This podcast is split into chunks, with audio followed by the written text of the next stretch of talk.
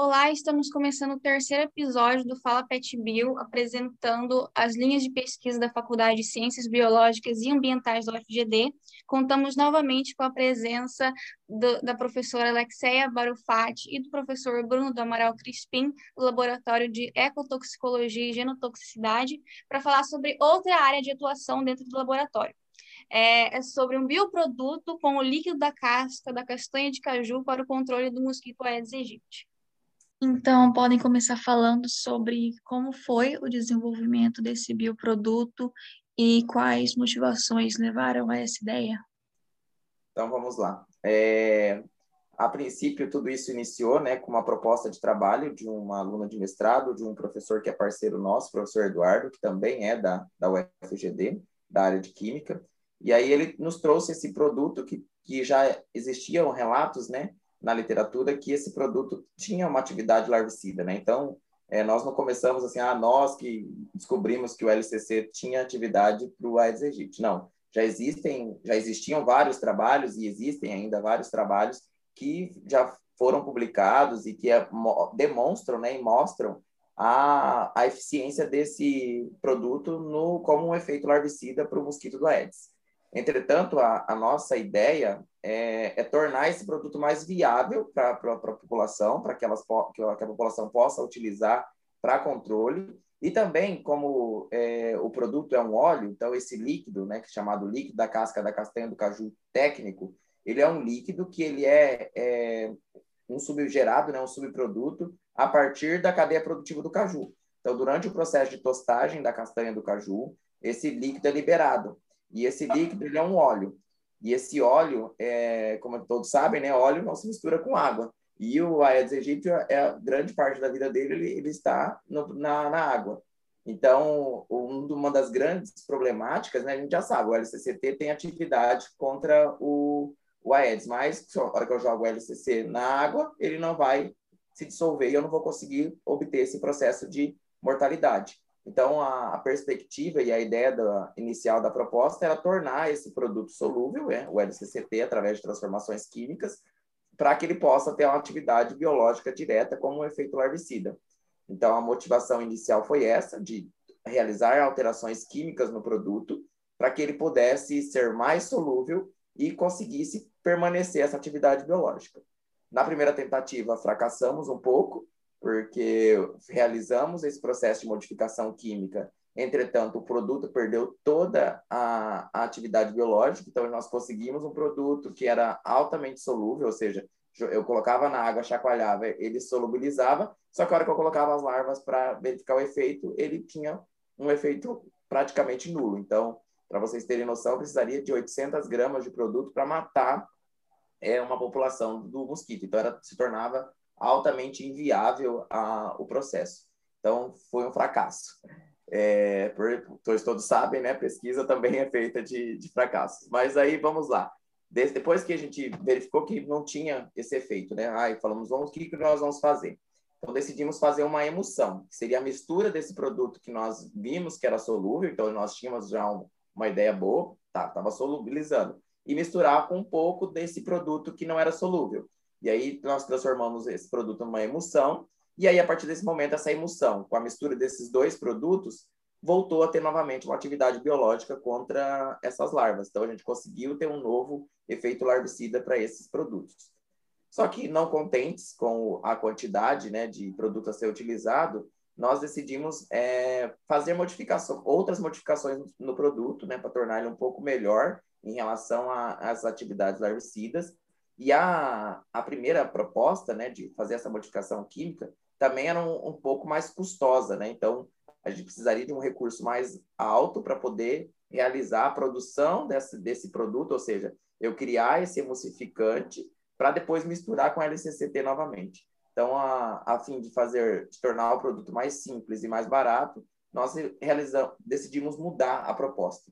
E aí agora, nessa segunda etapa que nós estamos realizando, né, nesses novos produtos, nós estamos realizando um processo de neutralização simples. Então, nós estamos pegando o produto, neutralizando com base orgânicas e inorgânicas para poder tornar o produto mais solúvel e manter ou melhorar a atividade biológica desse produto. E aí agora, nós, é, desse produto inicial, nós partimos para cinco novos produtos, então nós temos cinco novos bioprodutos aí, bioativos, que foram neutralizados a partir do LCCT ainda, e que apresentam uma atividade biológica de 10, 15 vezes a mais do que aquele produto inicial. Então, antes, a gente precisaria em torno de 100 miligramas por litro aí de produto para matar esses, essas larvas. Hoje, com menos de 5 miligramas, a gente já consegue é, ter esse, esse produto é, causando letalidade nesses, nessas larvas. Então, de, uma, de um fracasso, surgiram seis outros novos produtos e que hoje é, são produtos que podem ser considerados bastante promissores aí na, na ação né, contra o Aedes aegypti aí, que vem causando bastante danos, tanto para a saúde pública de maneira geral, né, não somente no Brasil, mas em outros países. É uma coisa que eu gostaria de acrescentar aí na fala do Bruno, né, que motivou, que a, a gente desenvolver tudo isso, é que a gente sabe assim que para o combate do Aedes aegypti, utilizados muitas vezes, né, inseticidas, e isso é, pode causar contaminação, principalmente na água. Então, a gente pensando no princípio da sustentabilidade, e aí veio a ideia do líquido da casca do, da castanha do caju, né, como um produto é, natural, né, um produto que é, trata-se de um resíduo industrial, e a gente poderia reaproveitar esse resíduo e transformar, né, e fazer com que ele fosse um inseticida, que é o que a gente chama o princípio da química verde. E além disso, né, é de baixo custo. Então é um resíduo da indústria que pode ser facilmente, né, utilizado para a gente transformá-lo como um, um para o controle do vetor e de alguma maneira baixo custo e contaminando menos o meio ambiente, contaminando menos a água, que aí vai de encontro com a nossa outra linha de pesquisa, que também é evitar a contaminação dos recursos hídricos. Então, vai tudo de encontro aí, é, seria como se uma linha de pesquisa se encontrasse com a outra. Certo.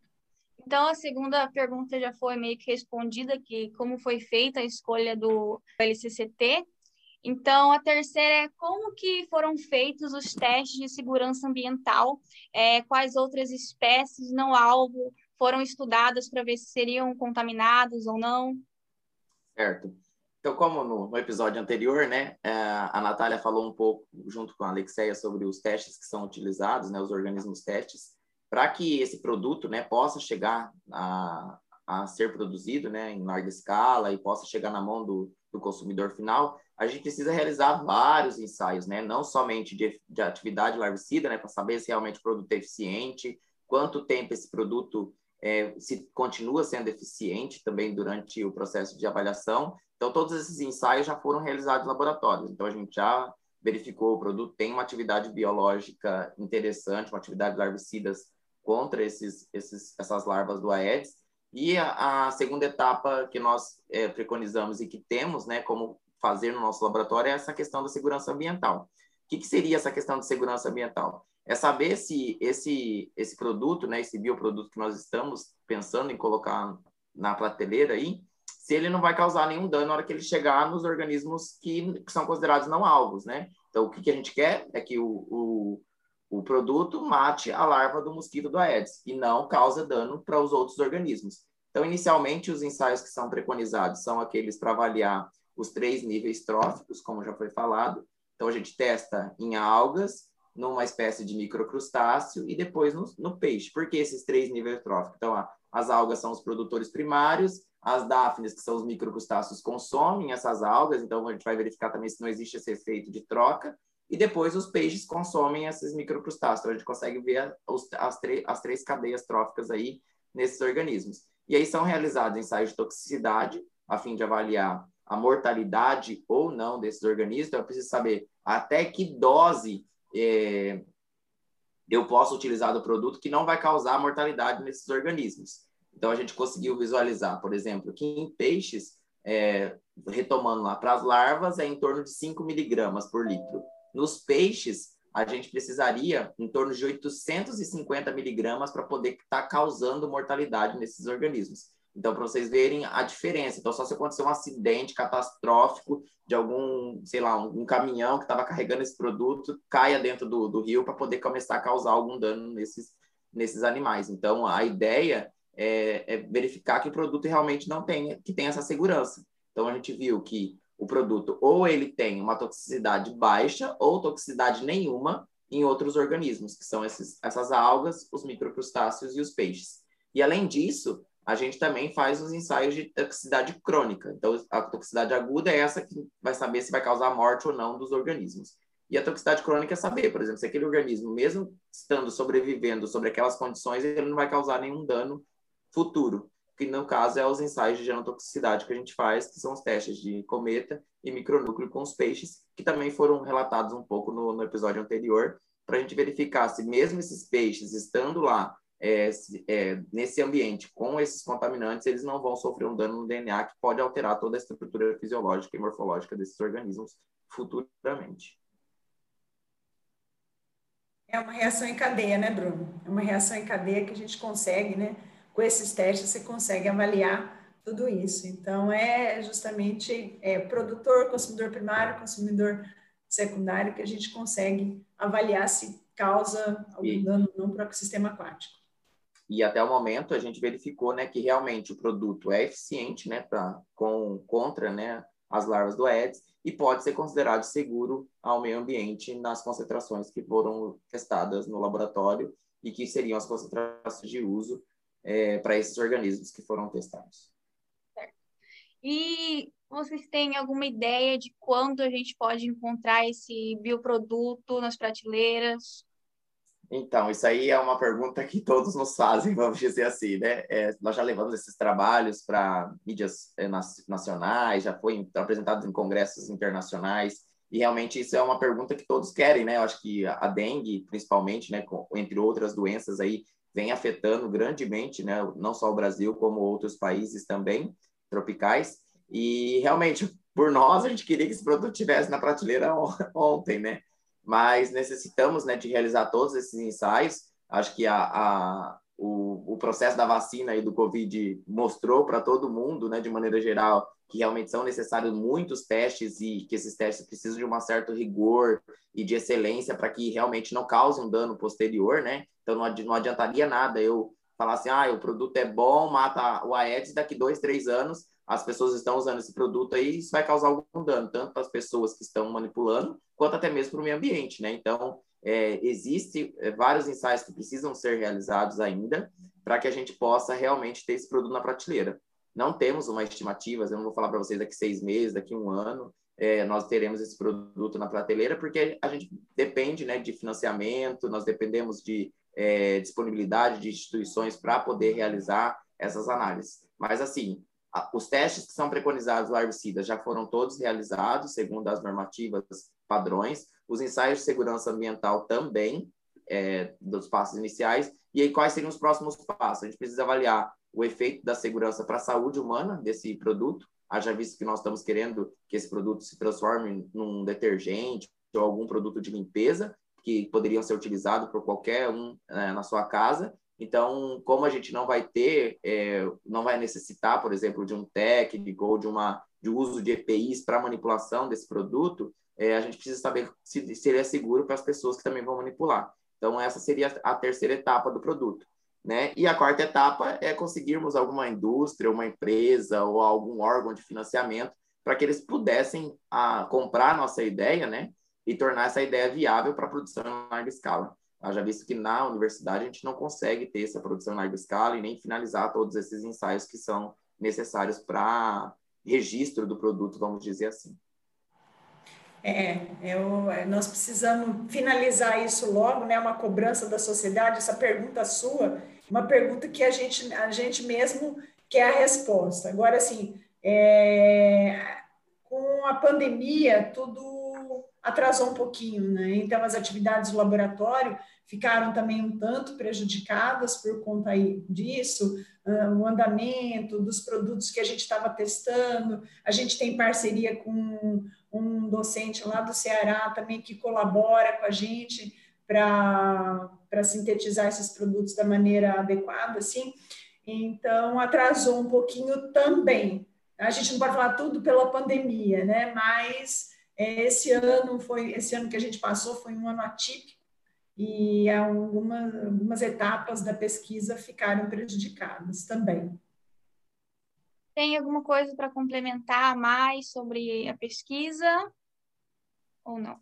É, a gente só, só deixar claro né, que a, a pesquisa já gerou uma patente, esse produto foi patenteado, na verdade está em processo de é, aquisição da patente, né, mas já foi submetida para patente, tanto o produto inicial, aquele que não deu muito certo, quanto esses novos produtos que estão aí em processo de é, teste, né? Então, nós temos duas patentes aí em andamento no núcleo de inovação da universidade, acho que isso é bastante importante também em termos tecnológicos, né? E a, a, a, eu acho que o mais importante né, é que esse podcast chegue a, a órgãos financiadores, tanto do governo quanto privados, para que a gente possa, quem sabe, é, firmar parcerias e contribuições e que nós consigamos, né, com, com um recurso maior, é, realmente efetivar e acelerar, talvez, esse processo de, de finalização e comprovação realmente da, do produto no, no mercado, né, de maneira finalizada e que as pessoas possam utilizar e que o mesmo venha, assim, contribuir muito para a melhoria da qualidade de vida das pessoas e redução dos custos, principalmente em, em relacionados à saúde pública, né, no nosso país. Só acrescentando também que essa toda essa pesquisa rendeu, né? Nós, eu e o Bruno, a gente faz parte de uma frente parlamentar no Estado, né? Então, todo esse trabalho foi é, extensamente divulgado e atualmente nós estamos fazendo parte de uma, de uma frente parlamentar, né? Do controle da, da, do enfrentamento das tríplice epidemias tá? do Estado do Mato Grosso do Sul. É, e parece que eu estou aqui pedindo dinheiro, né? Mas, na verdade, nós temos né, um financiamento que ainda não é total, né? Mas nós já fomos financiados pela pela Fundação do Estado, a Fundec, queria deixar aqui meu agradecimento, né, à Fundação do Estado, é, por ter financiado o projeto que, tá, que já foi executado, que foi essa, esse estágio inicial, e essa segunda etapa nós também recebemos um recurso aí via emenda parlamentar, que a Alexia comentou dessa frente, que nós estamos iniciando o processo de execução, que vai nos auxiliar bastante aí no processo de é, continuidade, vamos dizer, não vou falar finalização, porque eu acho que tem muita coisa ainda pela frente, mas de dar continuidade aos ensaios que estão sendo realizados e que pode ser mais uma porta aberta, né, para conseguirmos, né, uma, uma finalização, talvez, desse produto aí a longo e médio prazo. Então, quero agradecer por terem aceitado participar de dois episódios do podcast. Agradecer também a quem ouviu.